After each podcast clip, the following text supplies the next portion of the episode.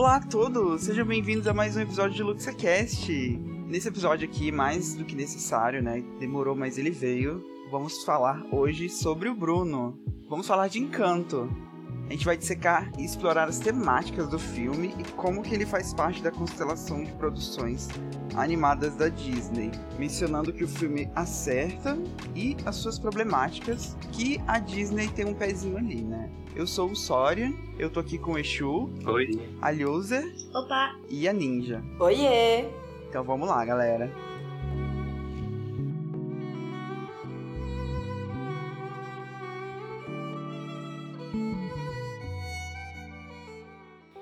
Então, gente, como que a gente começa a falar sobre Encanto, né? Um filme que fez sucesso pra caramba, agora em dezembro, quando ele saiu no streaming. O filme lançou no dia 25 de novembro de 2021, no dia de ação de graças lá dos Estados Unidos, que é uma data que a Disney costuma lançar filme, né, de animação lá fora. E ao contrário dos outros filmes, né, aqui no Brasil ele saiu na mesma data também, né? Que eles costumam tacar lá, pra, lá pro começo de janeiro, mas dessa vez eles foram mais de boa e não resolveram é, atrasar o filme pra gente e lançou na mesma época. Ele começou a fazer sucesso quando ele saiu no streaming mesmo, né? Que foi quando a maioria do pessoal viu que foi no dia 24 de dezembro de 2021, foi de véspera de Natal, né? Foi pertinho ali. E criou uma fanbase enorme no, no Twitter, né? O pessoal, principalmente aqui do Brasil, o pessoal da América Latina se interessou muito. O pessoal que tem herança latina de lá de fora gostou muito também, porque ele é um filme que é uma coisa assim nova da Disney, né? Eles não tinham falado muito sobre a, a história latina, né? Só em Viva, no Coco, né? E o pessoal gostou bastante do jeito que as músicas interagem no filme, na história, do jeito que os problemas do personagem se desenrolam no meio da trama. O pessoal amou, né? A, as personagens, tanto que já estão falando agora que vai ter série para pro Disney Plus, que vai ter spin-off, que vai ter todo tipo de coisa o filme fez bastante sucesso, né, gente? Deu o que falar.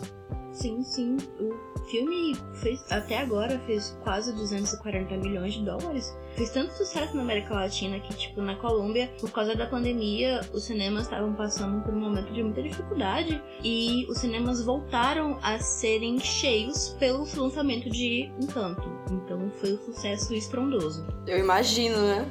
Do, do, do jeito que não tem muita muita representação, né, do, do... Agora que tá começando esse negócio de representatividade é, latina e hispânica, eu acho que deve ter sido que nem quando lançou Rio aqui no Brasil, que eu, eu não sei onde vocês, onde vocês estavam, mas eu, eu tava no Rio de Janeiro quando tava lançando o filme. E não interessa para onde eu olhasse, tinha um cartaz gigante escrito Rio, lança dia tal. Meu Deus, eu não aguentava mais, era só o Rio pra tudo quanto era canto. Então lá, lá, na, lá na Colômbia deve estar tá igualzinho, né? Sim. Pois é. Definitivamente. E tipo, acho que mesmo que o filme não seja assim a coisa mais representativa do mundo, só a animação de saber que você tem um lugar que você nasceu, um lugar que você ama representado. O que foi é o que você tá dizendo, foi o efeito Rio aqui, entendeu? Tipo, mesmo quem não era do Rio, o Brasil inteiro foi atrás, porque assim, era o Brasil, entendeu? E o brasileiro tem isso, né? Brasileiro, toda vez que tem uma menção do Brasil nas coisas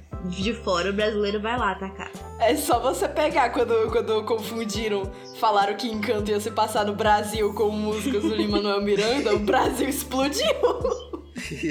Please come to Brazil. Pois é. Vou falar no Lin-Manuel Miranda, a trilha sonora que ele produziu com a Germaine Franco, que é uma compositora mexicana, tá sendo um sucesso, né? Podemos Acaba Bruno tá há semanas na Billboard Hot 100 e tá tipo, não sai do top 5. Inclusive passou três semanas, assim, não consecutivas no top 2. Quebrou recordes, né, mano? Ironicamente, Todo, Todo mundo, está tá querendo falar sobre o Bruno. Acredito em pessoas Conectados. Então, eu queria anunciar que o podcast vai ser só isso, gente, pra quem tá ouvindo. Vai ser só vai falar sobre trocadilhos de como nós estamos falando sobre o Bruno, entendeu? Novas formas de falar sobre o Bruno. Sim, como podemos falar sobre o Bruno? Uma carta aberta ao Bruno.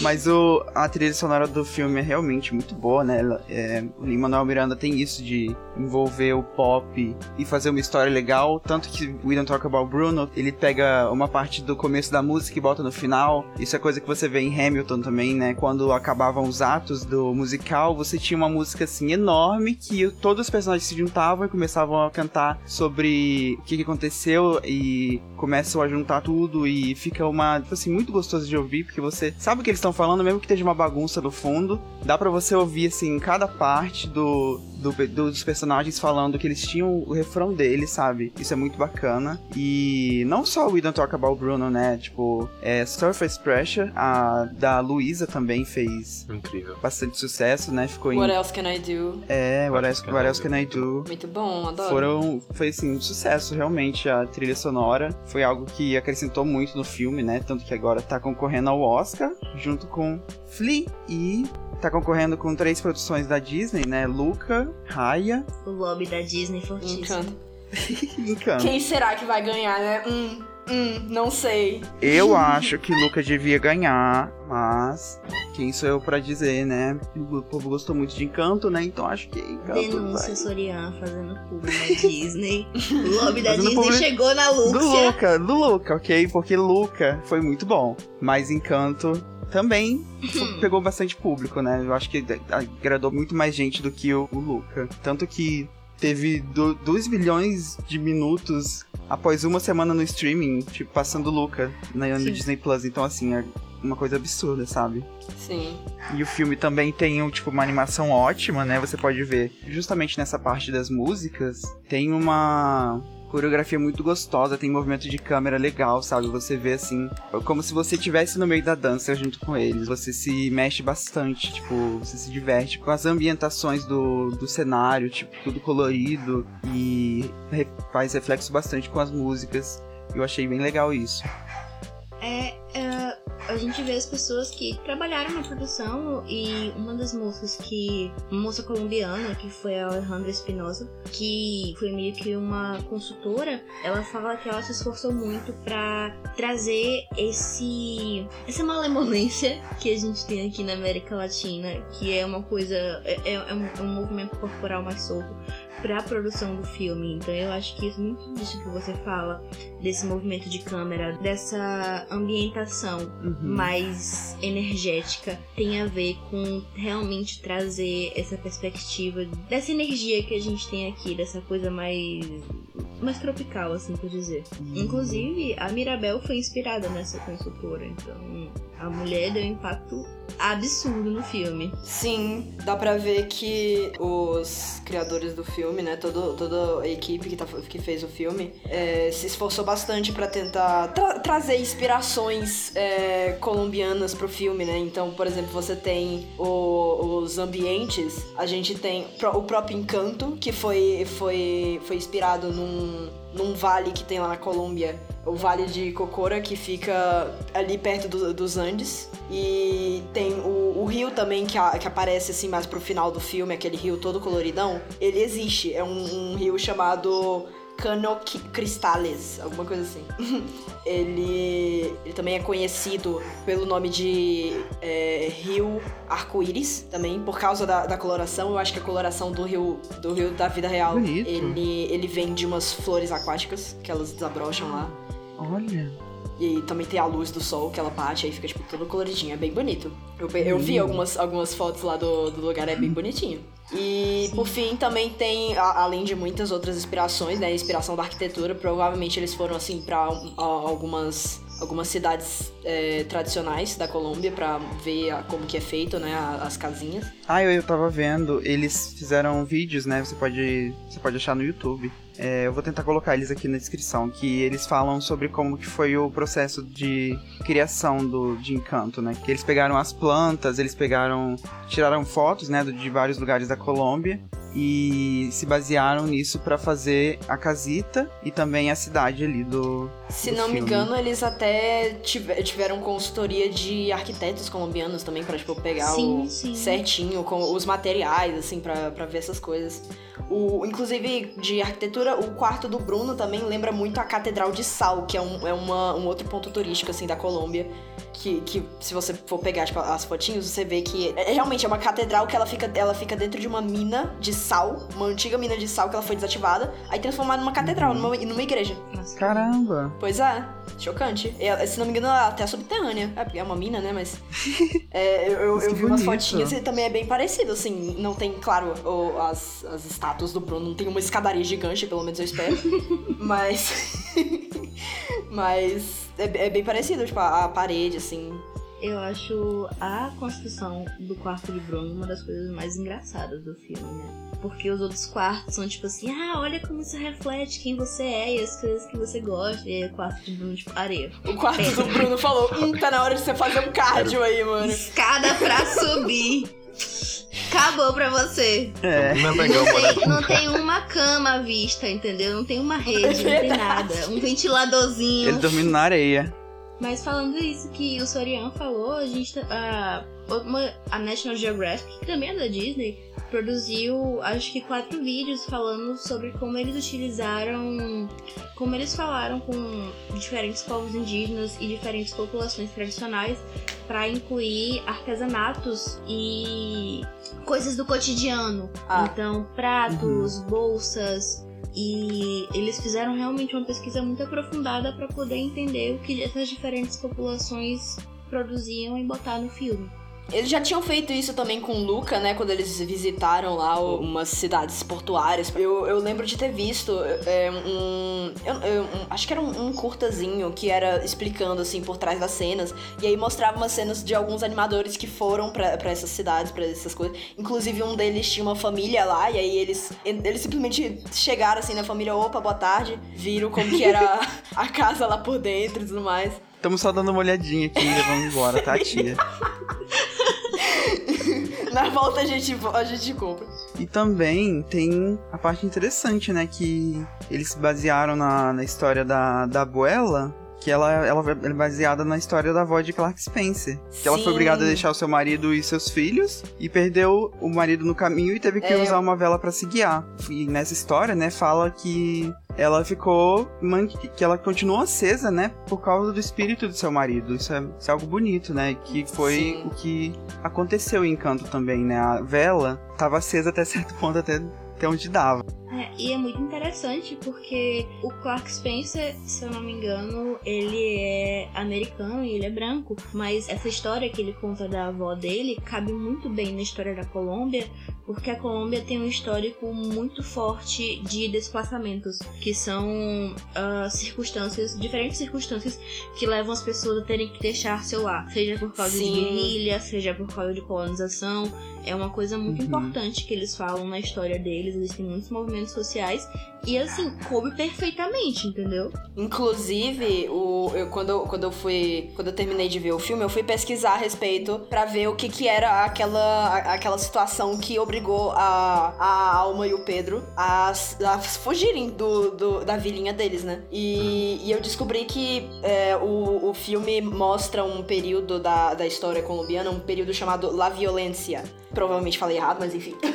que a, a violência é o, nome em português que foi um, um conflito civil que ocorreu assim. em- as datas variam conforme você pega a referência, mas ocorreu assim num período de 10 anos, entre 1948 e 1958. Que foi basicamente. aconteceu na área rural da Colômbia. E foi basicamente assim, políticos e autoridades locais, políticos conservadores e autoridades locais, que começaram a tipo, incentivar as populações assim rurais a atacar, simplesmente atacar vilarejos e pessoas que eram mais alinhadas com a idea, ideologias liberais. E é é justamente isso que é mostrado no filme, que são justiceiros, eram várias pessoas assim que pegaram em armas e começaram a simplesmente matar essas pessoas que eram só porque por causa de que elas eram um pouco mais liberais e tudo mais. Se não me engano, isso aconteceu porque estavam preocupados com, com comunistas tentando dominar assim a, a, a política do local. E, pois é, foi um período bem sangrento da história deles.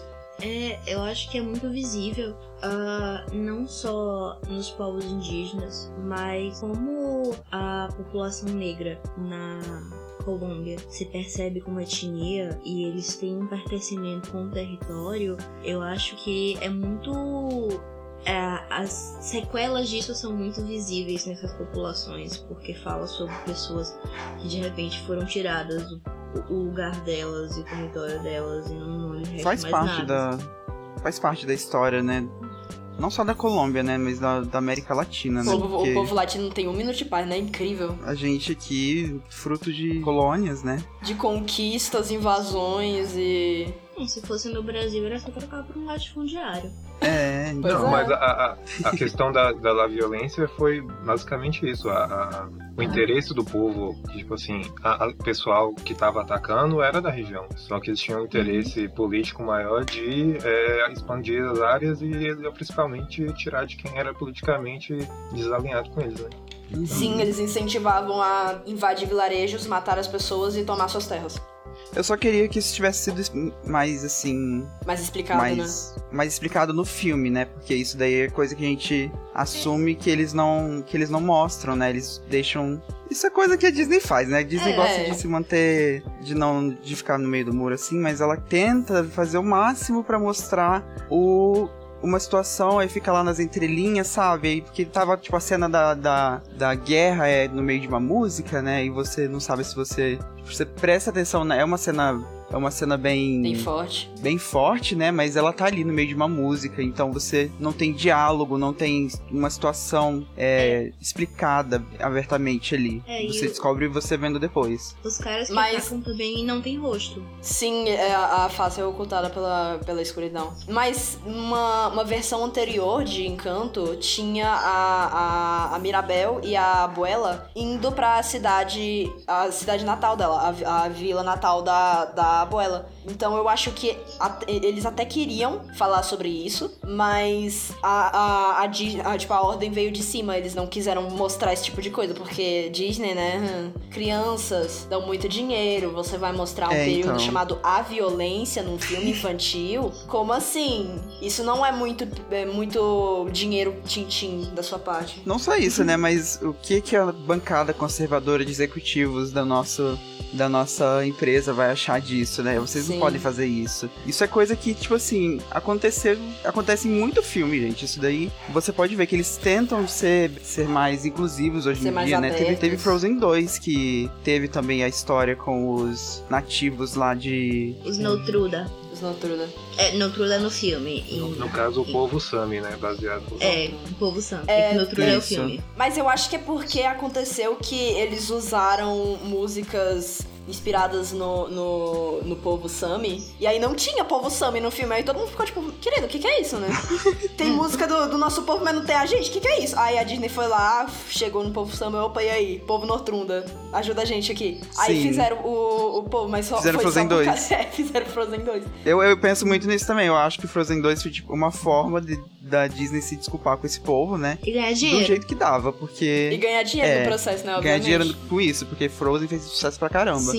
E também, Frozen 2 foi um filme que teve muita alteração.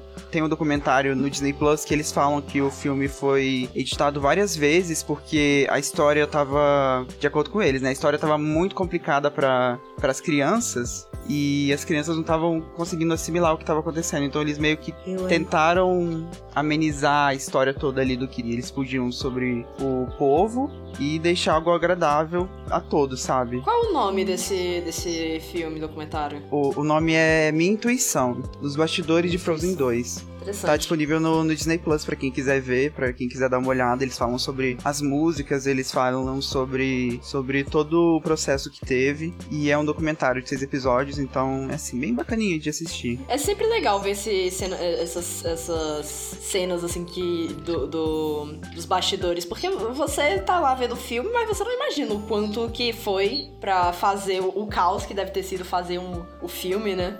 Exato. Porque, por exemplo, Encanto, se não me engano, levou uns 4, 5. Foram 5 anos pra ser, pra ser feito. Cara, 5 anos, o tanto de treta que deve acontecer em 5 anos, sabe? É, então, Uhum. eles, eles começam fazendo roteiro, né? Mas aí o roteiro tem que ter um monte de adaptação pra agradar. Aí tem antes disso, tem, já tem que começar a resolver o pessoal de casting e ver quais vão ser os designs, né? Muita coisa envolvida. Tanto que você pode ver no, nos vídeos de referência, tipo, de animação, a animação já é mais recente. Que o pessoal tá usando máscara para fazer as coreografias. Então foi ali no, no, no período durante a pandemia. É, enquanto foi finalizado em 2021. Em relação a Frozen, eu fico pensando se isso é o que a gente pode perceber no documentário que foi feito e aprovado pela Disney, que é uma empresa que tá, tipo, é absurdamente cuidadosa em relação à imagem dela. Imagino que não que, que aconteceu lá dentro que eles não falaram, sabe?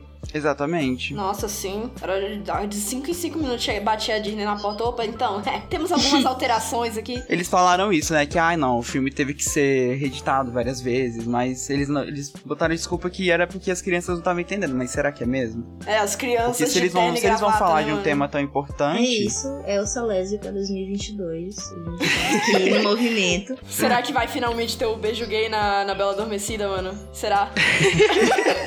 Damares corra aqui. A fanfic de milhões. Mas então, é. Mas Encanto, apesar de, de tudo isso, né? Teve muita coisa boa e a partir de agora a gente vai ter spoilers sobre o plot do, do filme com mais intensidade, entendeu? Então se você não viu ainda ou se você pretende assistir e e não quer ouvir os spoilers, você te deixa sair pela porta, ok?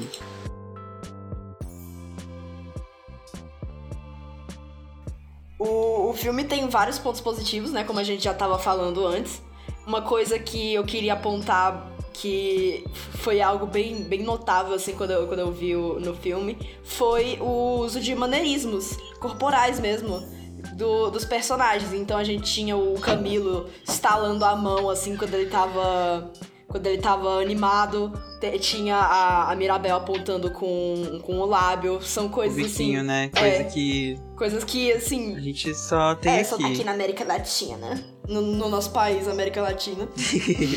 e dá pra ver que eles botaram, tipo, muito cuidado na criação do personagem, entendeu? A gente vê não só na na criação, tipo, da aparência, mas, por exemplo, a Maribel, ela tem uma coisa que reflete muito a personagem que ela é, que todas as músicas que são dos outros, ela se adequa ao ritmo dos outros. E ela meio que tem dificuldade para se adequar. Foi animada para mostrar com ela tentando Sim. imitar os outros. Mas na dela, ela dança do jeito dela, como ela quer. Então fala muito sobre esse distanciamento dela da família. E é, um, é uma característica muito legal, é um detalhe muito legal de se botar. É um reforço visual, né? É, e tem bastante disso, que as cores da família, tem uma família que é, que é, que é parte... É um ramo da família, Tem né? uma parte da família que é amarela, e tem uma outra que é azul, que é para os tons mais frios. E que é a, a, parte amarela é o Camilo, a Dolores e. A, a parte Peppa. amarela Peppa. é a, o, ramo da Peppa e a, a parte Peppa, azul barra roxa uhum. ali é a parte do. Do da, é, é, da, da, da Julieta. Porque uma, é uma coisa que, que tem muito em família latina, né? Essas famílias gigantes, com 25 primos, 85 tios. então, assim, pra, pra você, todo mundo ficasse com um roupinho igual, né? Ia ficar tipo, meu Deus, mano, quem é que é? A gente ia ficar que nem as criancinhas, né? Só que aí a Disney falava, opa, então, é aqui amarelo, é essa parte da família, aí tem o, os azulzinhos, que é essa outra parte. E o Bruno, que é verde. E tem o Bruno, que é só ele. Bruno distanciado, né? Porque acho que isso é legal também, né? Que eles mostram que ele se separou da família, né? Ele não tá em toque com a família e ele é de uma cor totalmente diferente. Verdade. É, eu, eu acho uma coisa muito legal essa parte da família mesmo e como é que eles conseguiram trazer isso, né? Porque na teoria não é como se fosse uma família muito grande, porque o que dois duas tias com com duas filhas com com três filhos e só isso, sabe? Só que narrativamente parece bem grande porque, primeiro, eles estão tudo na mesma casa, né? E eles conseguem tratar todos os personagens de uma forma muito interessante. Eu me identifico muito porque eu tenho uma família muito próxima e são seis tios, cada um com tirar uma média, a gente tem três vídeos cada. É, então, então, isso é algo daqui é, também, né? É uma coisa que a gente consegue se identificar muito, é, é uma coisa... É algo da é, América Latina, da do... ser bem próxima. Que a gente né? tem muito, uhum. tem muito toque com a América tipo, com nossos pais, com nossas nossos tios, nossos primos. De uma perspectiva boa ou ruim, né? Porque também tem gente que não, não aguenta a família, Sim, sim. mas. Isso sem falar também na diversidade que tem dentro da família mesmo. Os, os diferentes tipos de cabelo também, cabelo liso, cabelo caracolado. E. Que, que é outra coisa também que tem bastante de toda a América Latina, né? A gente a, a Encanto é sobre a Colômbia, mas tem muita coisa assim que a gente vê aqui no Brasil também, que é esse toda essa diversidade. Justamente por causa da, da mistura de vários povos, né? Teve os, po- os povos europeus, os povos nativos, os povos da, da, da África. E. Pois é, algo marcante, assim, que você olha. O, o- cada personagem também tem um diferente tipo de corpo, né? Como, você- como você pode ver, por exemplo, a Luísa, ela, ela é bem corpulenta, como ela fala na própria música. E, e tem a Isabela, que ela é toda magrinha, toda perfeitinha e tudo mais. É, e foi uma briga. Foi uma briga pra trazer o- os músculos da Luísa. Tipo, os animadores falam que eles bateram o pé e queriam Luísa musculosa, entendeu? Para a alegria de, uma, de toda a nação. Eles sabiam o público que eles estavam. Eles estavam. As lésbicas falaram. Hum, eles sabiam. eles Eu entenderam. acho que foi uma escolha muito boa o design dela. De toda a questão de dela não se defeminilizar nesse processo de, de ter esses músculos, assim, ela ainda usa o cabelo armado, saia, ela tem essas escolhas assim, né? a estética com o unicórnio é uma coisa que ela não, não, não se afasta da feminilidade. Sim, que a gente vê que, é, que mesmo tendo músculos e tal, ela continua feminina. né? Só porque ela tem músculos não significa que, que ela vai é, virar assim uma, mais, mais masculina. Não. É, que ela é durona, é só né? corpo, é, é só o corpo dela que, que é assim. Ela continua sendo. Tanto é que no filme dela tem tipo uns unicórniozinhos. Ela, ela, ela usa vestido, mas não tem nenhum problema nenhum com isso. Uhum. Enfim. E outra coisa também que tá acontecendo por causa desse filme é que muita gente tá se vendo nos personagens, justamente por causa de toda a diversidade, por se passar em um país latino. Tem gente assim que se vendo. O- direto quando lançou o filme, eu pude, eu vi assim, gente assim, sorrindo quando via o filme, dando risada, feliz, porque tava vendo uma personagem que era igualzinha a ela, ou então igualzinha a uma tia, uma mãe, alguma coisa assim, sabe? Sim. Inclusive, tem, teve aquele menininho, eu, eu não sei se vocês viram, estourou no TikTok. Era um menininho que ele tava encantado com o. o- o- com o Antônio, e aí ele, ele teve um, um ensaio de fotos é, tematizado do Antônio. Eu achei fofíssimo, gente. Ó, Eu vi isso. É a coisa mais linda. É, eu acho que a, a, a questão da Luísa não é nem essa ideia de feminino e masculino, mas mais a ver com essa ideia da delicadeza. Porque eu acho que quando a gente fala feminino e masculino, fica parecendo que feminino e masculino não são É, questões sociais. verdade. Mas, tipo, é, é muito legal como eles permitem ela ser uma pessoa delicada e eles permitem ela ser uma pessoa ah, que não, tra não tem essa brutalidade, entre aspas, porque não é com a questão de ser bruta, mas geralmente a gente associa uma pessoa musculosa à brutalidade. É uma pessoa violenta, É. né? Um negócio assim. Ela, ela pode agressiva. ter a sua personalidade construída mais por suas experiências do que pela aparência dela. O que é algo muito legal em filmes de animação, porque a gente sabe como na animação o design de personagem é feito pra poder trazer, para poder expressar o que o personagem é por dentro, e muitas vezes isso leva tipo perpetuação de estereótipos horríveis. é a silhueta do personagem, né? Quer dizer. E também, eu acho que eu acho que eles, que eles trazem isso no filme, né? Que tem a, a Isabela. Que ela é toda perfeitinha, mas ela tem as falhas dela. Sim. E ela, ela tenta, tipo, evitar que as falhas dela transpareçam, mas ela não consegue. E aí ela acaba descobrindo que ela que não tem problema ter falha, sabe? Que ela, que ela pode fazer além de, de flores, sabe? Ela pode fazer cactos, ela pode, pode estourar cores pelo Acho que mundo. Eu acho isso é lindo. nem, nem só falhas, mas fala muito sobre essa ideia de, tipo assim, do que é considerado perfeito. Eu acho que a Uhum. Disney não queria fazer isso, porque a Disney nunca faria uma coisa tão arriscada assim. Mas eu, eu acho que o que Isabela fala tem muito a ver com, tipo, essa ideia de, tipo, da expectativa que é, é imposta a nós de acordo com qualquer Família. construção social que exista. Porque se Uhum. a noção de perfeição deles fosse outra, é, a noção seria empurrada pra ela do mesmo jeito. E aí ela seria qualquer outra coisa, mas que representasse a perfeição pra eles. Uhum. E assim, Sim. como, como pessoa trans e a doutrinação trans, eu acho importante trazer isso. Que tipo assim, hum, a gente pode botar um, um recorte de gênero aqui, entendeu? Acho que, É, que e cabe. dá, é, justamente, a- essa, essa história dela de querer ser perfeita e tal, mas na verdade ela quer outra coisa, isso, muita gente pode se identificar com isso. Pode ter gente, assim, que os pais querem que a pessoa fa- vá fazer medicina, por exemplo, e aí a pessoa só quer fazer, sei lá, teatro. Uhum. e, ou, ou canto, alguma coisa assim. Ou então, ah, justamente negócio de, de gênero. A, a, os pais, assim, simplesmente tacam um namorado na, na menina, e a menina às vezes nem gosta de, de homem, é, é lésbica, é, é romântica, sabe? É uns negócios assim. Às vezes não e... é uma menina. É, às vezes também nem é uma menina, é trans ou, ou, ou não binário. E Pois é, é, um, é, uma narrativa assim que muita gente pode se identificar e, e escorregou, né? Os caras falam, uhum. opa, oh, oh, passou, ó. Hum, não deu certo. A Disney foi lá quando viu, já tava no filme. Hum. A ideologia de gênero aqui, ó, focando. Opa! Essa agenda LGBT aí.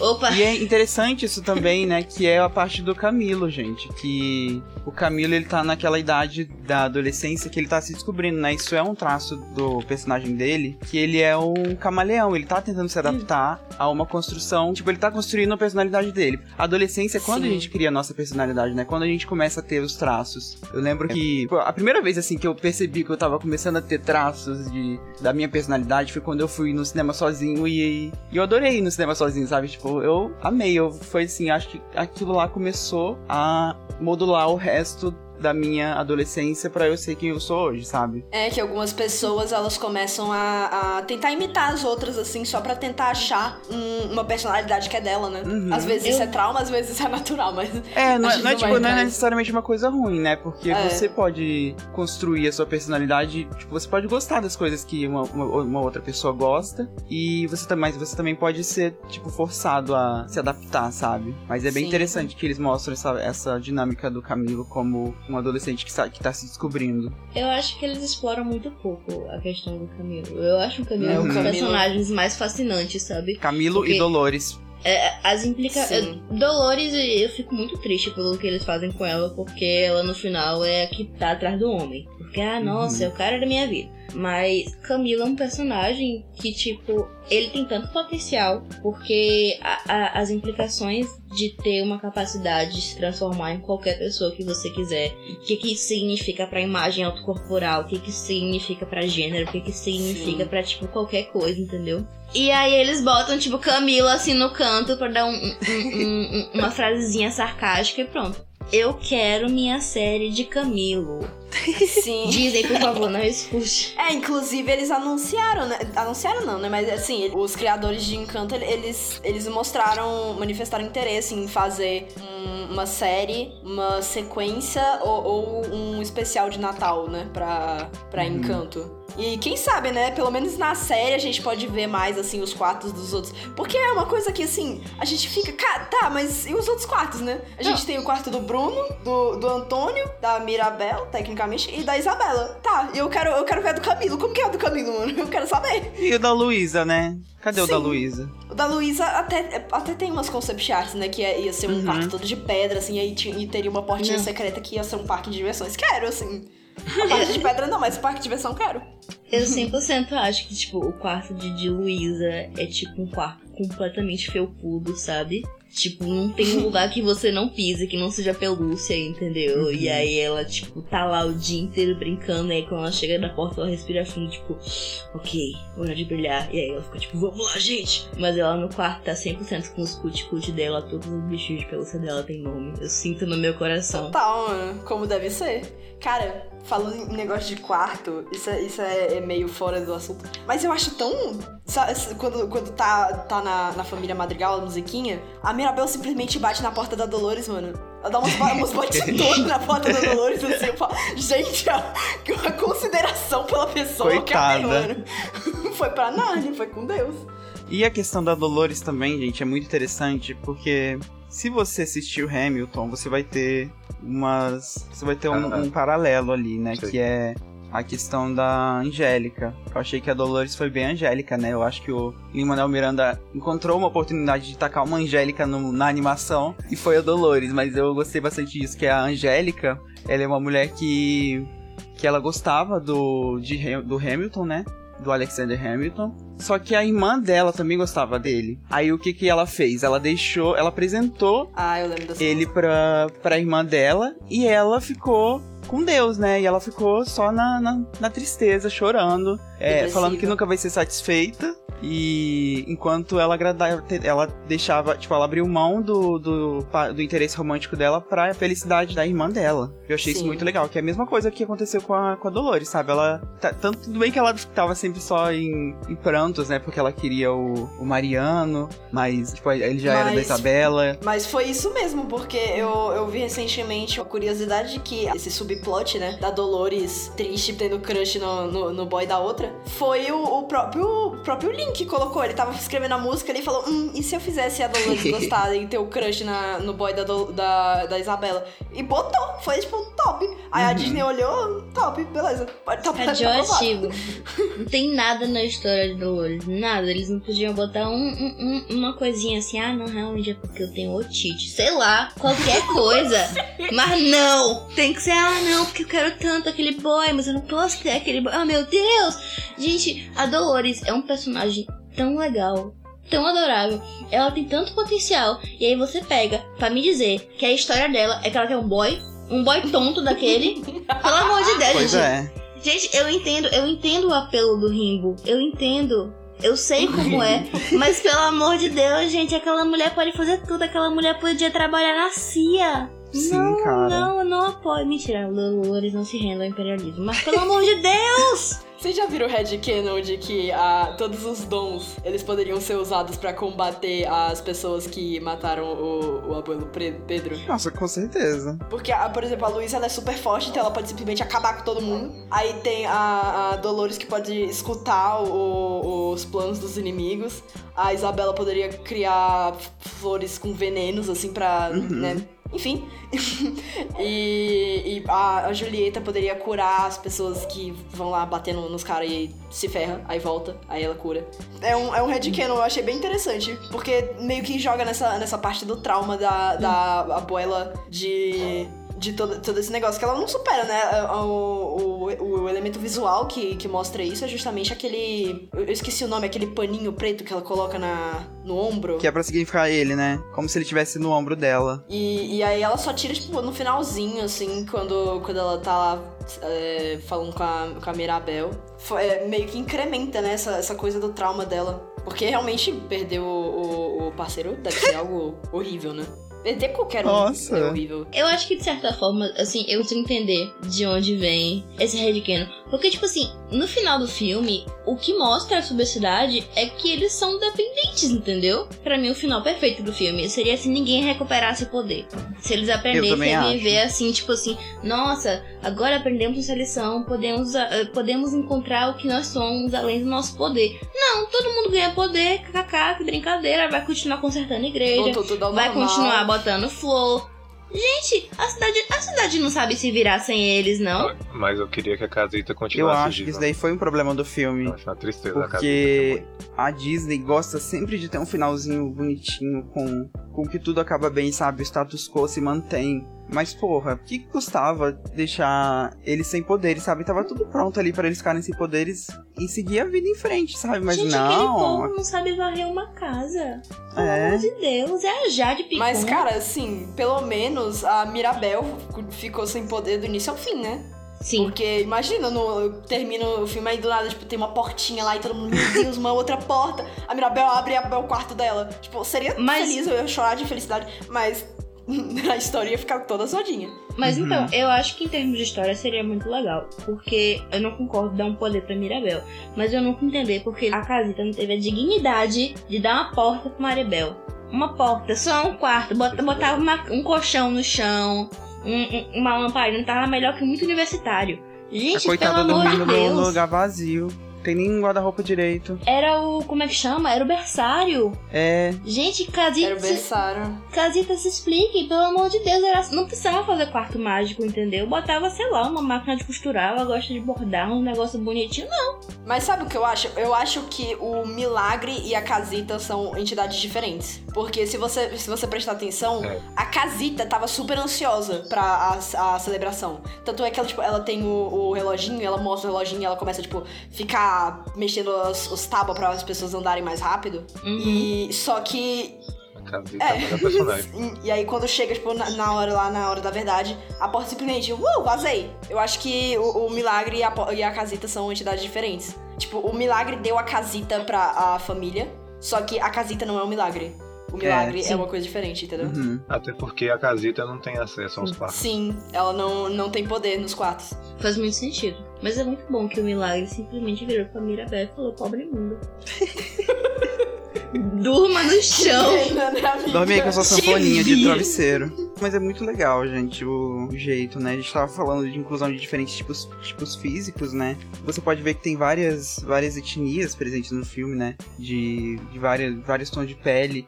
É, de latinos, né? Eu vi até os gringos reclamando a Pepe é uma latina e ela é branca, mas tipo, como se não existissem brancos latinos, sabe?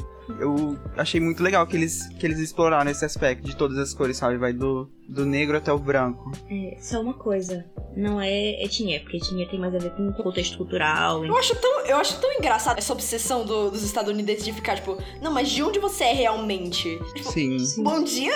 Eu sou é do Brasil, como assim? Eles têm uma relação muito bizarra com o fenótipo lá. Porque, tipo assim, isso é uma coisa que eu nunca entendi sobre os americanos. Eu acho muito bizarro. Se você vem de outro país e você nasce nos Estados Unidos, a sua vida inteira vai ser tratada como uma pessoa que veio do outro país. É verdade. Você não é estadunidense. Você é de tal lugar. Se, você, se sua família é três gerações italiana, os caras vão estar tá lá. César, César, porra!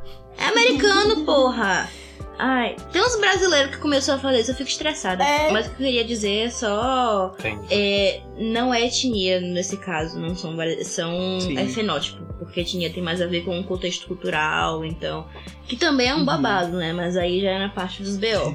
Mas é, é muito legal. Inclusive, você vê, tem algumas pessoas que estavam compartilhando sobre como Encanto é um filme que tem desde o cabelo 1A até o cabelo 4C. E, tipo, tem todos os tipos de cabelo uhum. representados. O que e assim, e é representado e é bem desenhado, porque eu acho que faz toda a diferença. Cabelo 1A e cabelo 4C são tipos de cabelo, pra quem ah, não sim, sim a gente vê muita animação que, tipo, cabelos mais crespos são representados, entre aspas, mas a animação tá cagando pra eles, entendeu? É tipo, gasta o orçamento inteiro num cabelo liso, mas quando chega no cabelo mais crespo, faz aquela, aqueles, aquela molinha em volta da cabeça e tá pronto. Então é muito legal o cuidado e detalhes que eles botaram, porque assim, dá para ver que foi feito com muito cuidado mesmo, com muita pesquisa. Não foi assim, ah, inventamos. Porque a gente sabe, cabelos mais crespos têm lógicas diferentes, tem uma movimentação diferente, tem um brilho diferente. E tá tudo lá. A gente consegue ver que não foi. Eles não pegaram a, a, eles não pegaram os preceitos de um cabelo liso e desenharam enrolado. Eles realmente se esforçaram para representar propriamente diferentes tipos de cabelo.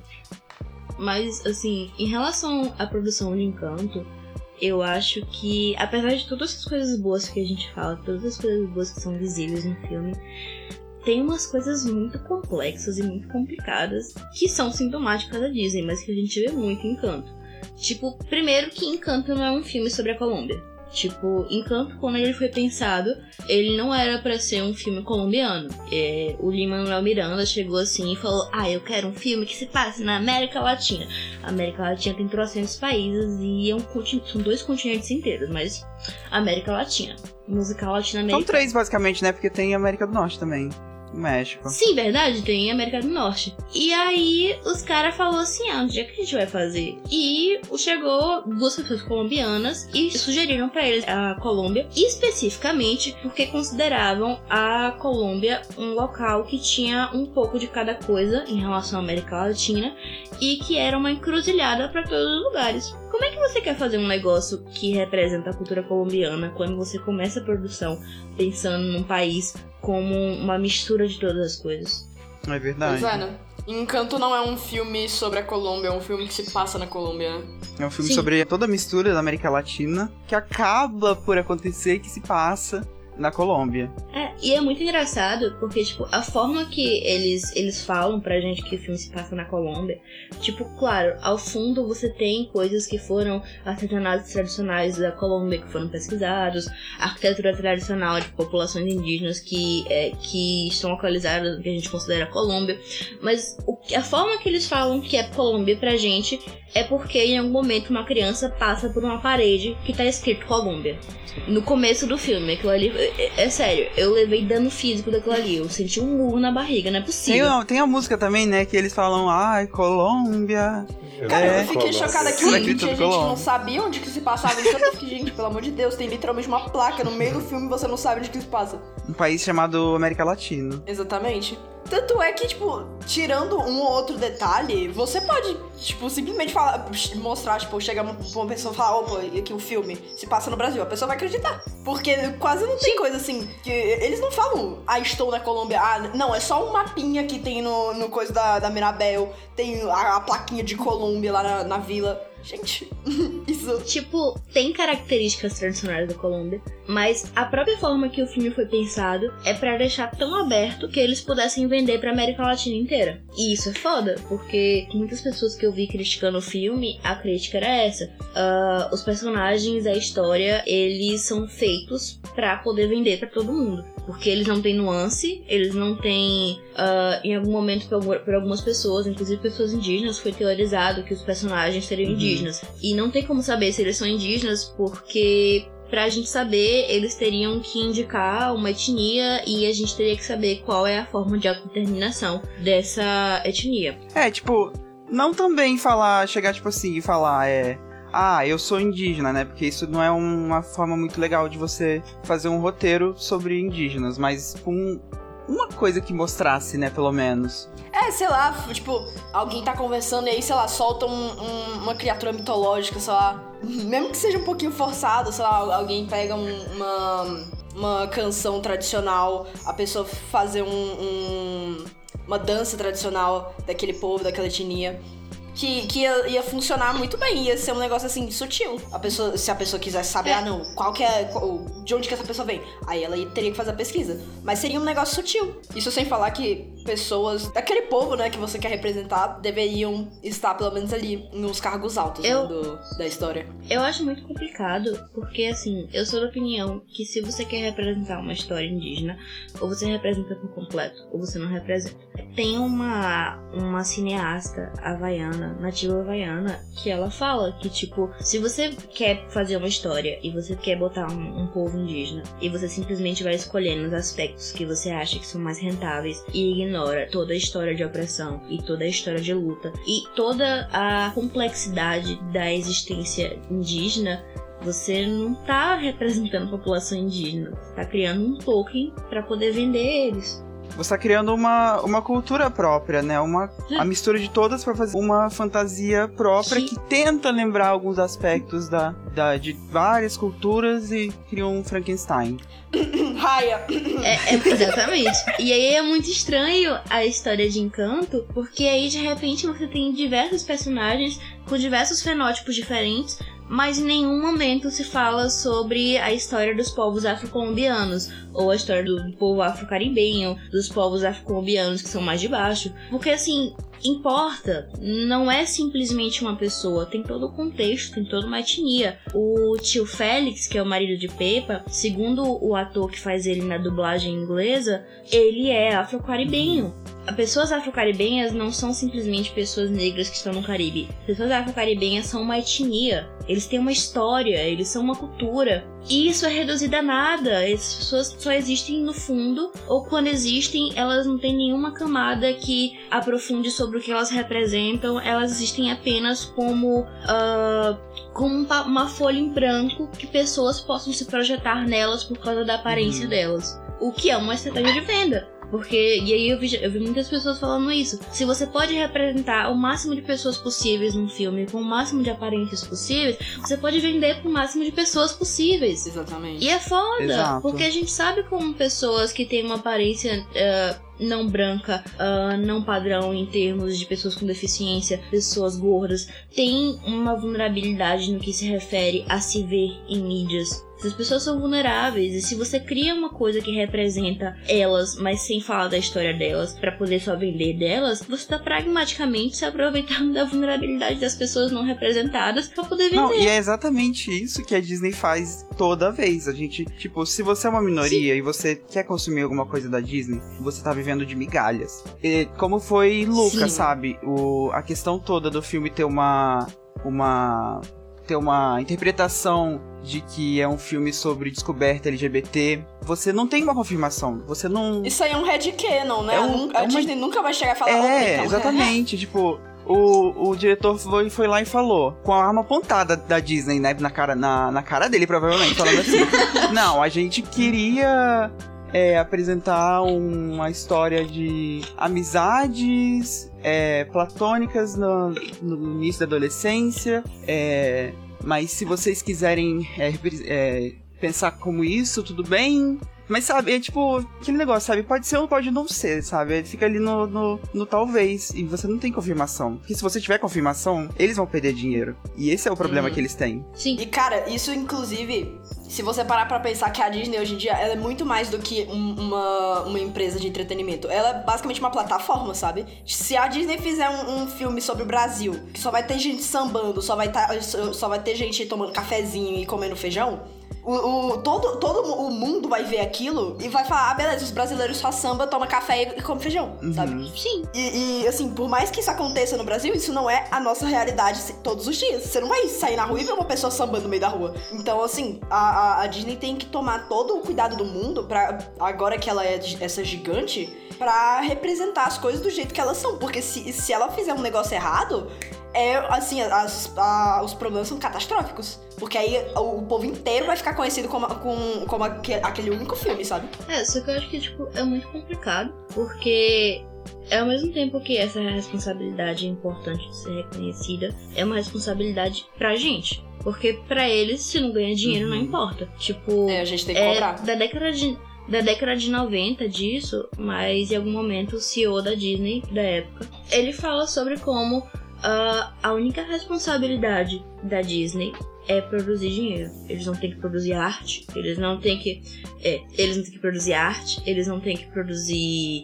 Uh, eles não têm que produzir entretenimento, eles não têm que produzir nada. A única responsabilidade deles é lucro. É, e no fim das contas, isso continua, né? Como qualquer empresa, é, né? Mesmo que eles tentem amenizar com essa imagem, né? De, ai, olha só como nós somos inclusivos, nós temos um diabético no fundo de Turning Red. Nós temos um casal Aí gay no fundo de Turning Red. segundos. Nós temos um monstro de olho só que é lésbica. Que pode simplesmente ser cortado a é, qualquer é... momento do filme. É. É, você, você não viu ela porque o. o, o... Que dublagem países mais. Você não viu ela porque ela tá numa cena cortada, escondida atrás pois de um é, armário. Cena deletada. Mas ela tava lá, ela a gente escreveu lá. ela, entendeu? Nos nossos corações, ela uhum. estava lá. E, tipo, eu acho que isso, tipo, não, não é culpa do, de quem fez o filme, sabe? Não é culpa dos, dos roteiristas, do, dos diretores. Isso é culpa do, da empresa em si, sabe? Da, dos executivos. Isso é algo que a gente tem que cobrar da empresa. A gente vê que, tipo, a intenção, mesmo que seja mínima, sei lá, tava lá. A gente vê que a intenção de fazer um, um uma representação e tudo mais, ela tava lá. Mas a, provavelmente a, a própria Disney ela fica falando: opa, gente, então eu quero um negócio assim mais abrangente, assim, não... dinheiro, né? E aí, eles não têm o que então. fazer, eles têm que acatar, senão os caras são chotados. Eu não acho, pra ser muito sincera. Porque, tipo assim, todos os produtores de Encanto são pessoas brancas. A gente já começa por aí. Mas, mais do que isso, uh, a gente tem, por exemplo, uma fala da compositora Germane Franco, para uma entrevista onde ela tá falando sobre as influências que ela, ela teve para construir a música. E aí, em algum momento, ela fala sobre a união dos três povos: os europeus, os africanos e os indígenas. Não existe um povo indígena. E ela trata como se fosse um monolito. Ela não fala nem a união dos três povos, perdão. Ela fala da união das três culturas. Sim. Não existe uma cultura africana. Não existe uma cultura indígena. E essa é uma pessoa que está trabalhando no filme e fala isso numa entrevista como se fosse a coisa mais pimpona do mundo. É, é o mito dos três povos que a gente vê no Brasil, né? Que o brasileiro é formado pela blá Mas assim, isso para mim isso indica muito a percepção que as pessoas estavam trabalhando no filme tinham no que eles estavam fazendo. Porque, querendo ou não, Encanto é um filme que é, é protagonizado por pessoas que, de fenótipos que são associados a etnias indígenas e pessoas de fenótipos que são associados a, pro, a povos afro, afrocolombianos. Se você bota isso, mas você tem uma, uma produção que trata esses povos como os, esses povos como a cultura africana e a cultura indígena, não tem como criar uma representação que vá fazer algo que realmente represente se você já tá errado desde a sua percepção deles. É, se ele já tem a, a ideia disso, né? Sim. Isso realmente e isso é muito um foda, porque, tipo assim, em algum momento a Alejandra Espinosa, ela tá falando sobre como ela guiou os caras, e como ela tava falando. Ela é uma consultora muito importante no filme, ela é uma das maiores consultoras. Ela foi. É, muitas das coisas que são inclusas no filme, a saia de Maribel, a mochila, foram por sugestões dela. E ela fala sobre como a mágica é uma coisa que é muito cotidiana para as pessoas colombianas não é mágica, é cosmovisão, é religião. Uhum. Você não pode tratar cosmovisão, você não pode tratar religião de povos indígenas, você não pode tratar cosmovisão e religião de povos colombianos com mágica. É, ela basicamente resumiu tudo, né? Em, em um é, só. Essa é a pessoa que é a consultora principal do filme. E é foda, porque, tipo assim, porque, assim, a, a, a palavra magia, ela pressupõe a ideia de que não é real. Porque é magia é, é, é a fantasia, é o que não é real. E aí ela fala sobre como eles queriam botar o realismo mágico, mas ela queria botar é, ele real fantasia, é, ele real maravilhoso, são as coisas fantásticas entre aspas, são as coisas fora do comum introduzidas ao cotidiano. Mas no fim do dia o que ela tá falando é, nós estamos tratando as religiões e as cosmovisões como magia. É, vai estar tá infringindo, né? Vai estar tá infringindo a religião. Tá infringindo a cultura dos indígenas ali naquela questão. E, e, assim, se alguém chegar para você e falar, tipo assim, ah, não, mas por quê? Se alguém chegar para assim, não, mas o sangue de Cristo, o vinho vira o sangue de Cristo, isso é mágica. Vai aparecer 20 católicos na minha casa pra tacar fogo em mim. Sim. Porque eu ousei chamar a, a, a existência, a realidade deles de mágica. Cara, pra você ter uma noção, se eu chegasse assim pra um bando de cristão e falar, ah, não, porque a mitologia cristã cai todo mundo matando em cima Sim. de mim assim em 5 segundos. Mas se eu chegar pra esse mesmo grupo e falar, não, a mitologia africana, ninguém fala nada. Por quê? É uma religião do mesmo jeito, por que, que ninguém fala nada? E aí, eles insistem e, e isso para mim foi uma coisa que eu vi recentemente. Acho que a gente tava falando da Warner querendo fazer uma série de herói com orixás. Sim. Nossa, eu vi isso. Gente, pelo amor de Deus, o povo, nesse... o povo perdeu a noção do perigo. Pois é. Uhum. Não é possível. E Encanto faz muito isso. Porque, assim, uh, realmente, Encanto não tem pragmaticamente nenhuma característica de uma cosmovisão, cosmovisão indígena ou afro-colombiana específica. É verdade. A forma que ele foi construída foi feita para todo mundo poder se projetar ali. Mas se você tem pessoas da produção que tratam a inclusão dessas coisas fantásticas, entre aspas, que remetem a cosmovisões como magia, mesmo que o filme não fale isso, o problema tá lá. Porque essas pessoas estão vindo a público, essas pessoas estão falando em entrevistas, as pessoas estão falando na TV, estão produzindo vídeo e estão dizendo. Não, mas é magia, porque a magia que tá. A magia é, é, é incluída no cotidiano.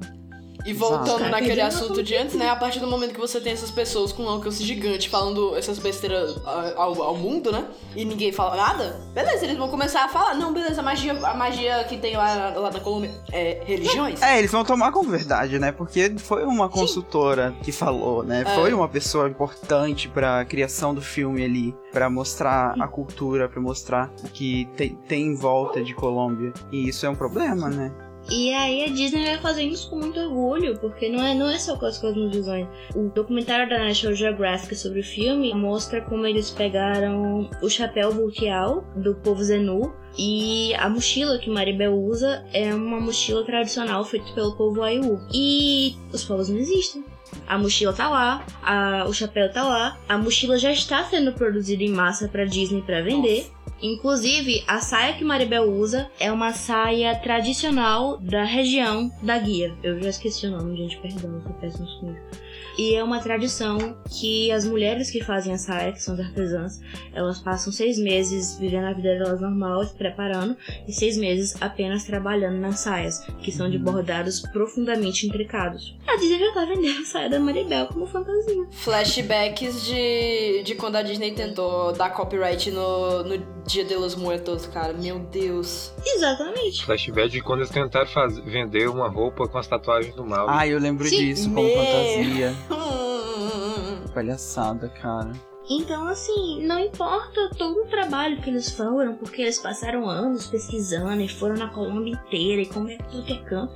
Assim, no fim do dia, tu faz um filme e pega Pega coisa filme. tradicional e, não- é, e não tem nem a dignidade de dizer assim, gente, comprem deles. Não, tá produzindo em massa pra vender, porque eles vão perder dinheiro de vender a fantasia de Maribel? Não vão.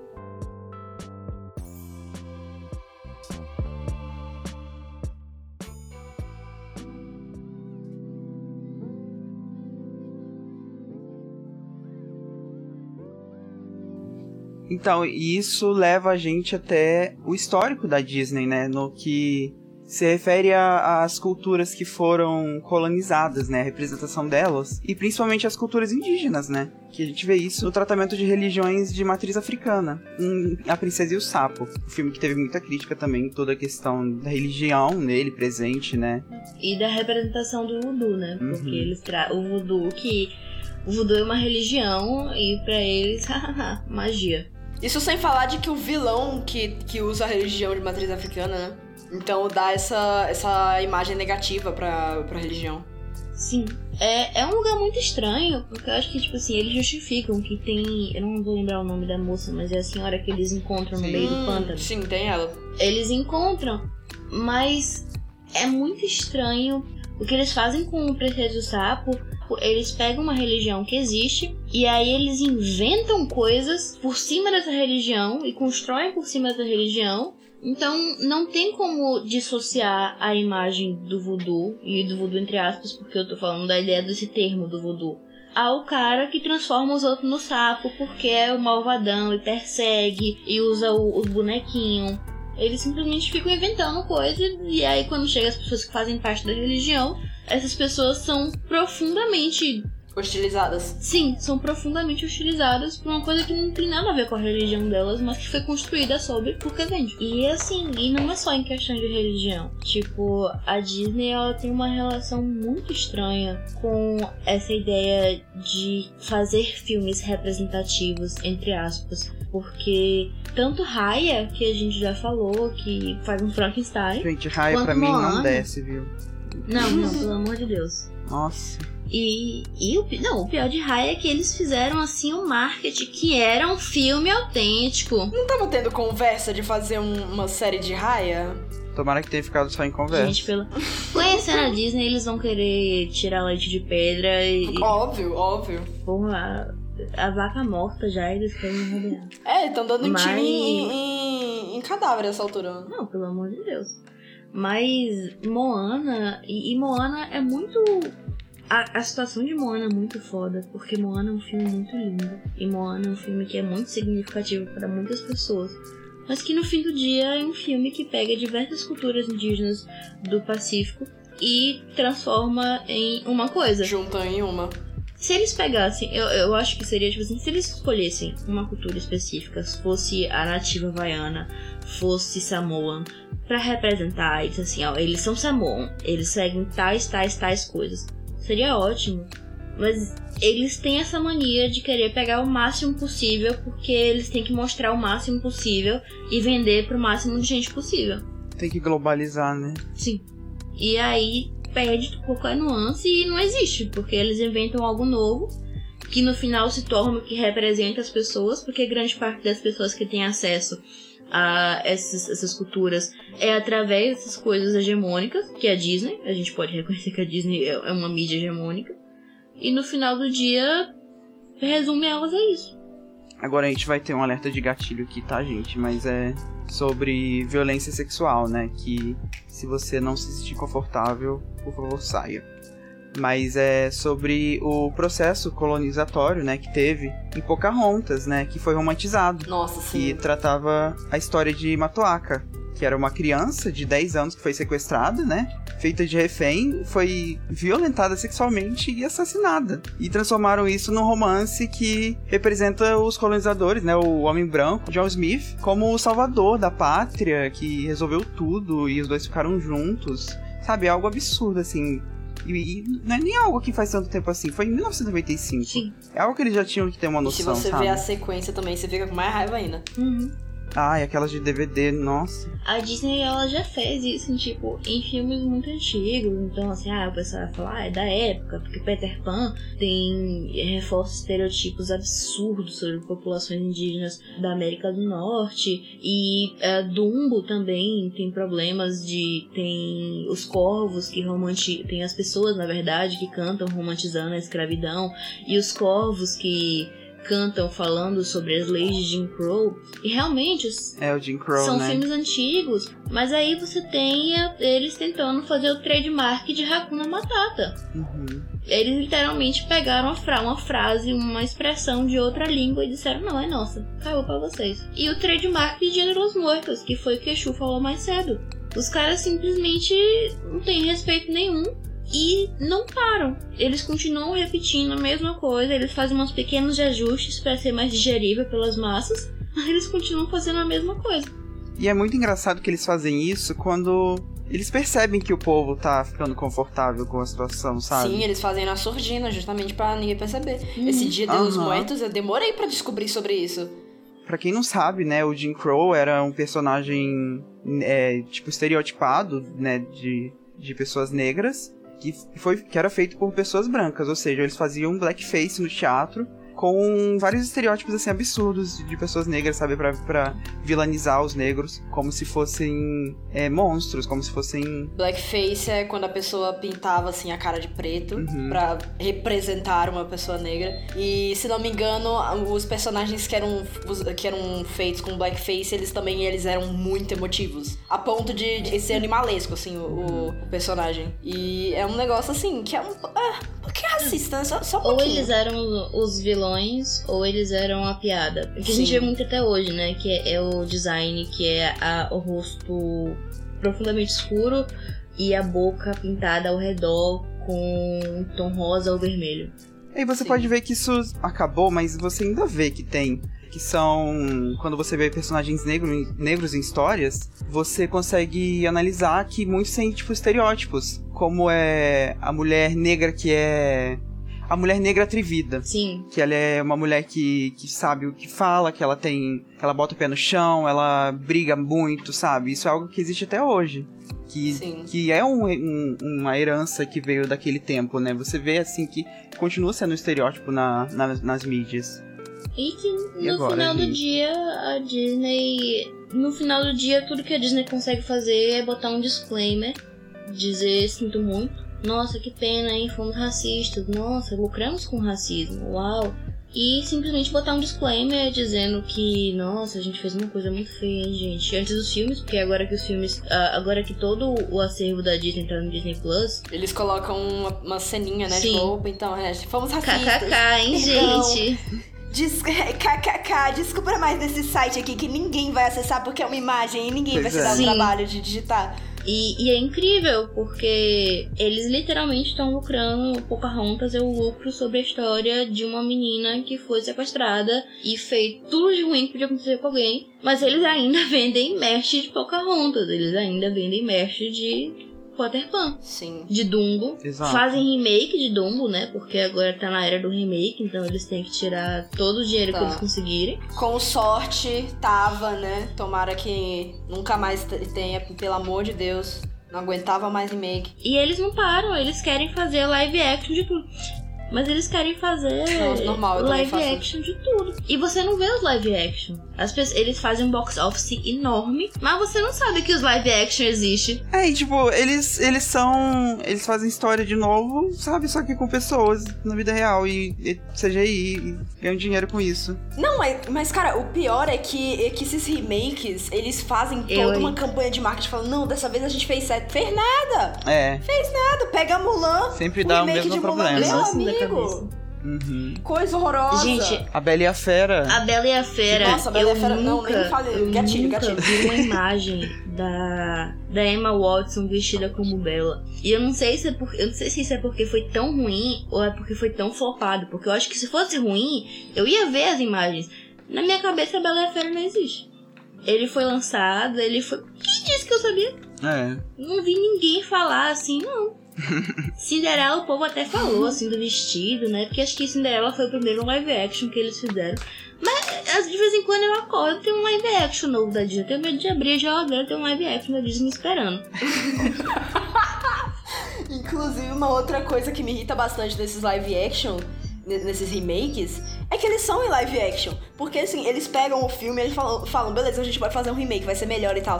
Ao invés de pegar o filme, que é uma animação, pegar o filme e transformar, f- fazer o filme de novo, contar uma história melhor, expandir o universo, utilizando técnicas novas de animação, softwares novos de animação, não, eles fazem Live action, que isso aí é todo um outro assunto que a gente pode falar em outro momento, porque eu, eu vou adorar xingar todo mundo que, que tem preconceito com animação. Mas realmente, é, é, a gente consegue ver esse negócio que animação é preconceito, porque, tipo, se você, se você pegar né, o negócio do remake, o original é uma animação, mas aí você vai fazer o remake, que na teoria é melhor, maior, Sim. e não sei o quê, é um live action, são pessoas reais. Oxi! É, e eles vão focar, e eles vão focar o remake no nas pessoas que estão nas pessoas mais velhas, né? Eles, eles usam do artifício da nostalgia. Sim, Ou definitivamente. seja, eles, Sim, eles não, não usariam a animação pra isso, entendeu? Não, porque, tipo, se você, se você pegar uma pessoa aleatória que nunca viu o filme original na vida, botar ele no cinema e ver, vai falar, uma bela de uma porcaria. Mas se você pegar uma pessoa que viu o filme original,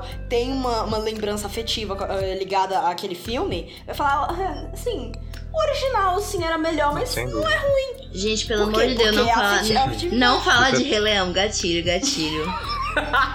Isso é uma banalização. Não falamos de Rei Leão, hein? Do Bruno a gente fala, mas de Rei- do remake do Rei Leão a gente Mas é não uma fala, não, pelo amor de que Deus. eles fazem, sabe? A Disney é, tá colaborando muito com a, com a visão que, que eu já, quem já critica bastante, né? De que a animação é de alguma Sim. forma inferior e eles criam toda essa, essa história aí. E, e é um detrimento muito grande, né? Porque a Disney é muito formada pela, pela, pela a divisão arte Disney, não, não o conglomerado é, multibilionário da Disney. Estou falando do, do, do estúdio de arte Disney. É, é muito detrimento para para própria pessoal que trabalha, que faz as animações mesmo, porque parece que eles só estão fazendo. É como se estivesse fazendo pilotos para fazer o próximo live action Sim. que vai render milhões. Sim. A Di- Não, assim, o que a gente vê é que a Disney tá cuspindo no prato que come, cara. Porque ela. ela primeiro que ela maltrata os animadores, né? Horrível. Ela. ela to- todo o, o coisa de animação, eles, eles ficam. Eles, eles dão salários baixíssimos. Eles ficam acelerando, fazendo tipo. Não, mas já acabou. Mas você acabou de. Cinco minutos atrás que você mandou eu fazer isso. Não, mas tem que tá acabado. Enfim. E, e também eles estão fazendo esse negócio, né? Que ele- eles pegam a animação e eles diminuem a animação pra fazer um, re- um remake em live action. É um negócio assim ridículo. Sim. E, e é por causa justamente das animações deles que eles ganham, que eles ganharam os milhões deles. Bilhões. E. E é isso. Eles estão rebaixando a animação. Eles estão falando, animação, Hum. não, coisa Não, de criança. Não, não, não é comigo. Oxi, a animação é uma mídia tão bonita, sabe? E aí, e aí isso tá acontecendo. Mas isso é coisa pra. Os, isso é cenas dos próximos capítulos. Tipo, eu acho que a animação 3D pode ser uma coisa muito linda. Mas a animação 2D da Disney sempre foi produzida com muito cuidado, apesar de todos os perrengues da Disney. Que a Disney soube representar através da animação 2D, gente, é fenomenal. Os caras têm orçamento pra fazer tudo. Isso sem falar que a animação 3D, ela, tipo, ela, ela envelhece. Você pode, se você pegar, por exemplo, o, É. o Toy Story, o primeiro Toy Story, você olha pra aquilo e você fala, o que, que é isso? Mas se você pegar um, um filme antigaço, a, a, a Bela Adormecida. A, é, a Bela Adormecida é antigo já. A Bela Adormecida, você olhar e fala, nossa, que filme bonito. Até hoje, sabe? O filme, filmes 2D não envelhecem. é isso, animações 2D não envelhecem. Eu tenho uma crítica profunda a Rei Leão, que é assim, tudo bem, você queria fazer um filme 3D, eu já sabia disso, você queria fazer um live action, a gente já entendeu. Mas, gente, os caras da Crônica de Nárnia conseguiu dar emoção a Aslan, entendeu? Aslan é um leão realista, mas ele tem emoções, ele tem expressão, ele tem nuance. Você pega também a animação de. Como, como que ficou em, em português? A Linda dos Guardiões, que é das corujinhas. Que Ah. são umas corujinhas lindas de paixão, cara. Você olha aquilo e você fala, meu Deus, quero. E, e elas são expressivas pra caramba. Aí chega Rei Leão, a- a- o emoji da, da, da carinha séria. Todo o orçamento de Rei Leão foi gasto pagando o creme da Beyoncé. Mataram o Scar, jogaram na sacola, estouraram. Aí todo mundo tava, tipo, sério, tipo. Oxe. E tinha aquela cena idiota do, do besouro rolando bosta. Rolando pra levar o negócio. Sério, que imbecil. Não, assim, a- os efeitos que eles usaram, tipo, a- a- o nível de realismo sensacional, assim, impressionante. O, o, o nível que a gente chegou, que a gente consegue fazer um negócio que você mostra pra alguém e a pessoa fala, é, é vida real aquilo ali. Mas, Não, então, eu acho que é isso, entendeu? Eu acho que eles compraram a National Geographic e eles levaram um pouquinho longe demais o fato que eles tinham comprado. só um pouquinho. Ah, agora é a hora, entendeu? Fazer um documentário da BBC em CGI. Faltava só o narrador ali, Ai, cara. gente, pelo amor de Deus.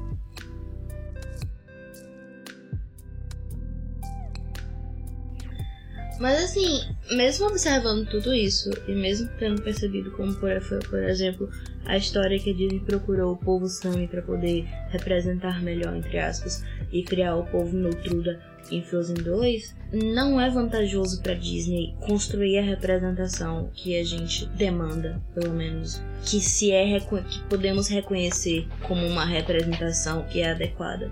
Especialmente porque, no fim do dia, representar populações indígenas e representar populações colonizadas de forma complexa e com nuance é inerentemente ser anticapitalista e anticolonialista, que é uma coisa que a Disney não quer. E anti-imperialista, né? Porque se a gente vai falar isso, tem que falar de imperialismo. Uhum.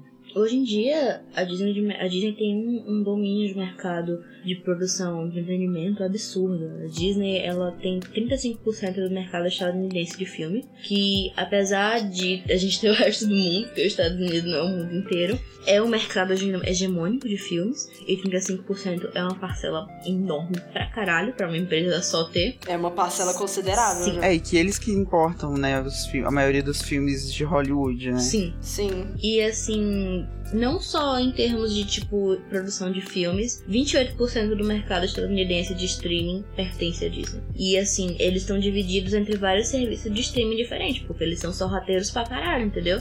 Você acha que está assinando o Lu? Você não tá, você tá assinando Disney. E aí, tipo, se a gente reconhece que essas, ah, essas questões que são encontradas nos filmes deles têm impactos negativos para diferentes povos e diferentes populações, mas a gente também tá vendo que eles não têm motivo pra mudar, quanto mais controle eles assumem, menos a gente vai ver isso mudado. E a gente já vê as consequências nisso. A gente- Isso sem falar que é caro, né? Você fazer toda a consultoria pra fazer uma representação decente, né?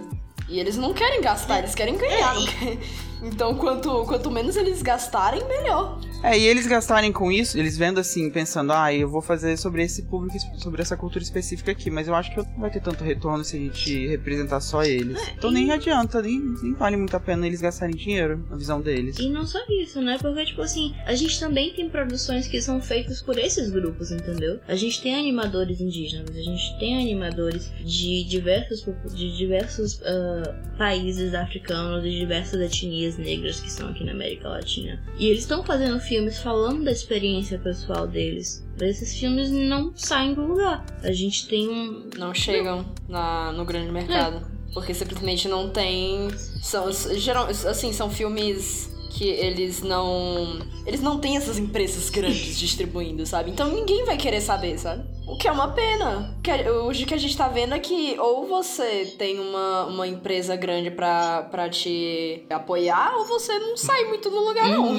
Ou você vai ter que suar, tipo, três vezes mais pra poder conseguir o, o que as grandes empresas. Três vezes, né? 50, sei lá, para conseguir um, um, pouco, assim, do, uma fração do, do que as, a, as grandes empresas conseguem fazer, a, por exemplo, a, a, própria Disney consegue fazer com os filmes dela. Mas, mas tem uma questão de mercados aí que a gente pode ver mudando nos próximos anos. Se for analisar atualmente, 2D aqui no Ocidente está bem fraquinho, né?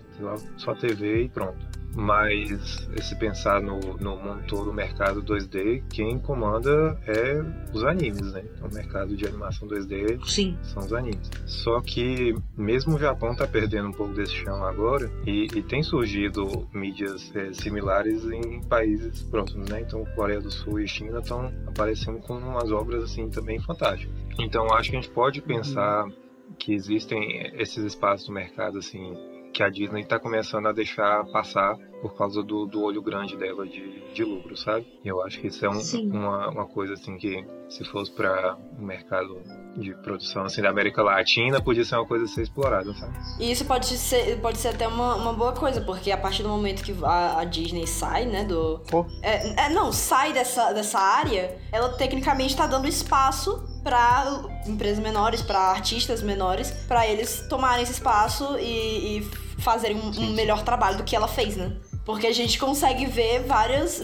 A gente tá vendo surgir, assim, várias animações que são feitas de forma independente eu não sei se vocês chegaram a ver o Vox Machina, que foi feito de, de dinheiro, assim, eles arrecadaram o dinheiro dos fãs. Aí ele, é, a, a, o estu, era um, foi um estúdio pequeno que fez, e eles só pediram pra a Amazon distribuir para eles. Então a gente. A, então, apesar de, de que, né, tá tendo. Tem, a Disney é todo esse monopólio, a gente consegue ver que tá, tá começando a, a caminhar assim uma certa democratização das animações. As animações estão se tornando cada vez mais acessíveis para serem feitas. Eu não sou tão otimista assim. Tipo, uma coisa que muitos cinemas têm falado, e cinemas no caso, tipo, não cinemas de. não cinemas de conglomerados, que nem Cinemark, cine, não, cinemas pequenos independentes têm falado, é que cada vez mais para eles está difícil de abrir, manter as portas abertas porque eles não têm como competir com a qualidade, entre aspas, dos grandes cinemas, que seriam tipo poltronas, blá blá, som surround, esses negócios. E uh, as pessoas cada vez mais estão deixando de consumir filmes que não são blockbuster. E se as pessoas não consumem filme blockbuster, só consomem blockbuster,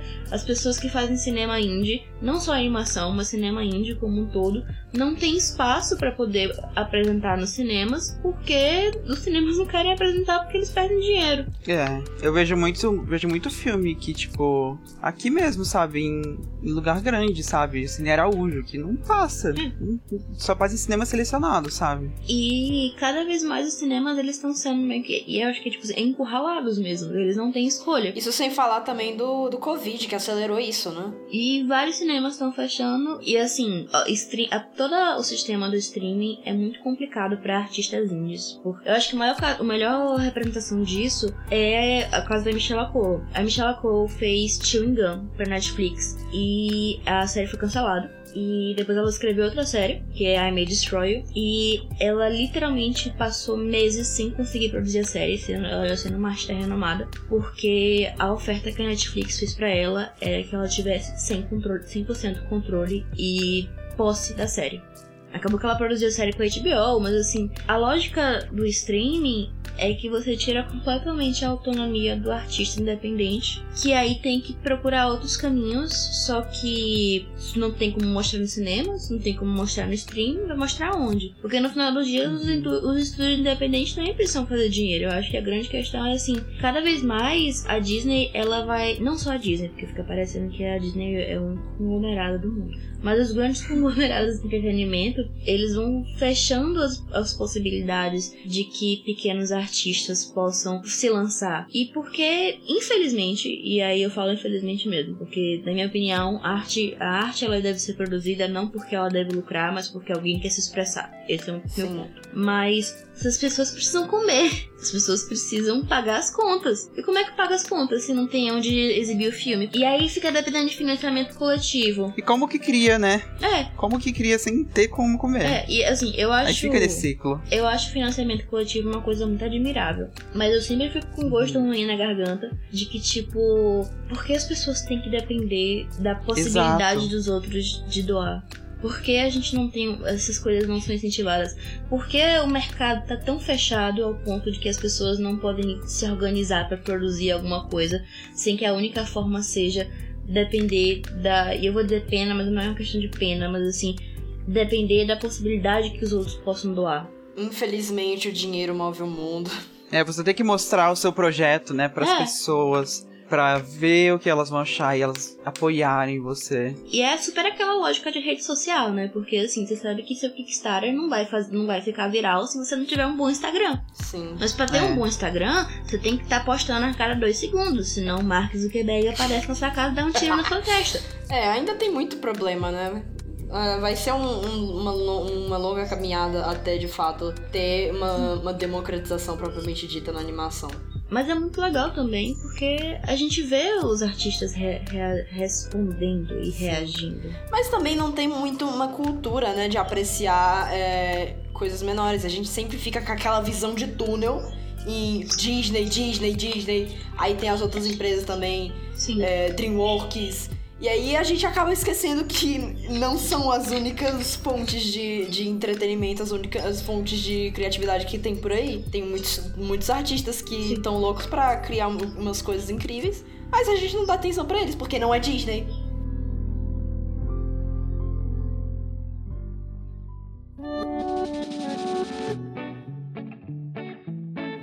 Mas então é isso, gente. Esse, esse foi nosso podcast, né? A gente tacando pau na Disney. Podcast dessa semana, tacando pau na Disney. E nos, nos bastidores de Encanto, né? Que é um filme muito. um filme muito bonitinho, né? Mas ele tem os seus problemas também. E a gente espera que vocês tenham gostado. E agora eu vou deixar aqui aberto pro pessoal querer falar alguma coisa.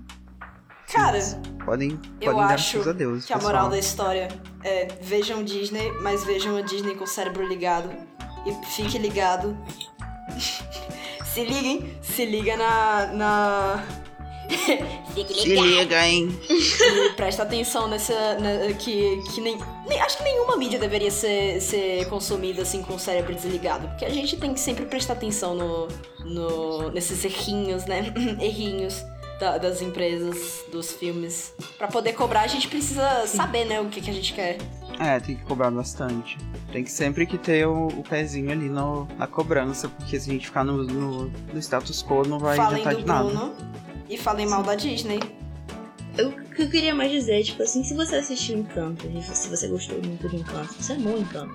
Se você olha pros personagens e você se vê, e se pra você aquilo significa alguma coisa, não, Não, se foi- É, sinta não foi tem mal. intencionalmente, gostado isso é uma questão Encanto. O comercial. problema é o por trás. Isso foi intencional você se identificar. É. É, e tipo assim.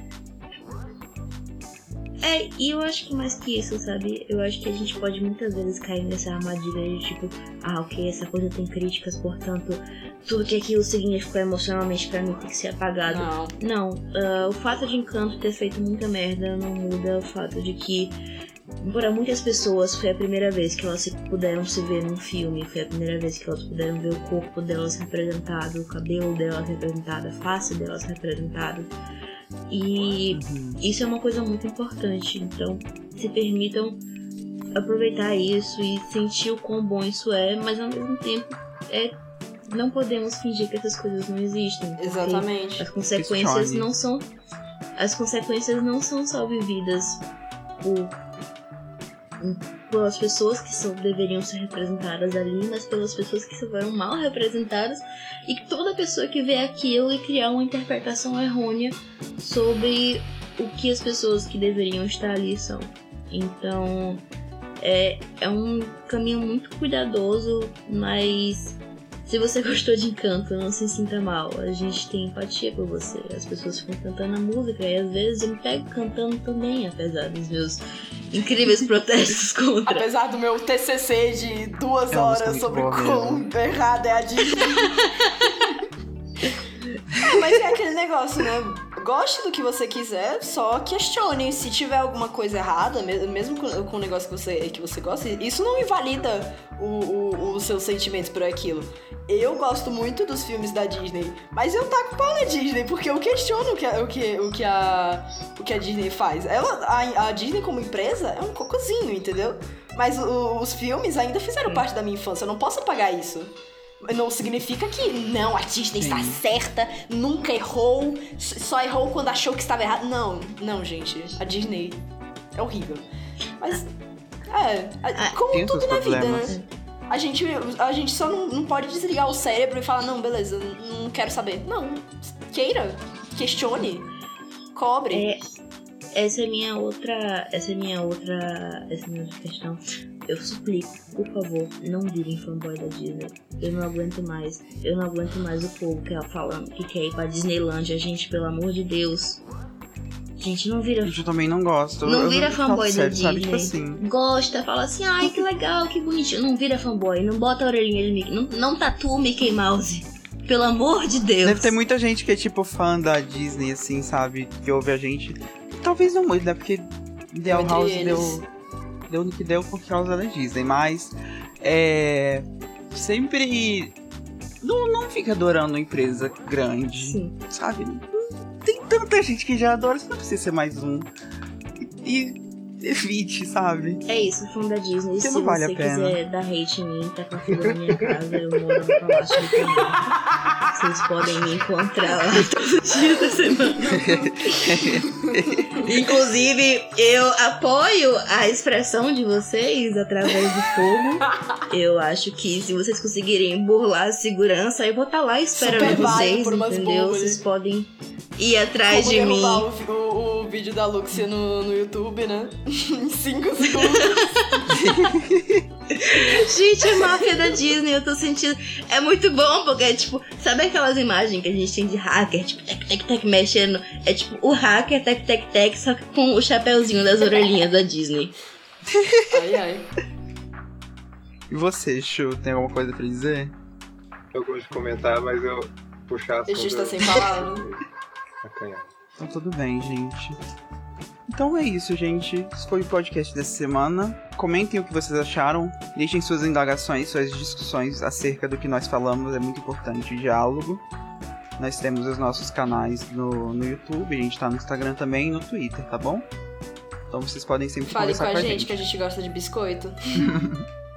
A gente é bem biscoiteiro. Todas as referências utilizadas para fazer a pesquisa desse podcast vão estar tá no Google Docs na descrição. Então se sinta à vontade para ler o que a gente leu, para escrever isso aqui e dizer não concordo e xingar a gente e processar a gente. Uhum. A gente não tem dinheiro pra pagar, Exato. mas a gente apoia o movimento do processinho.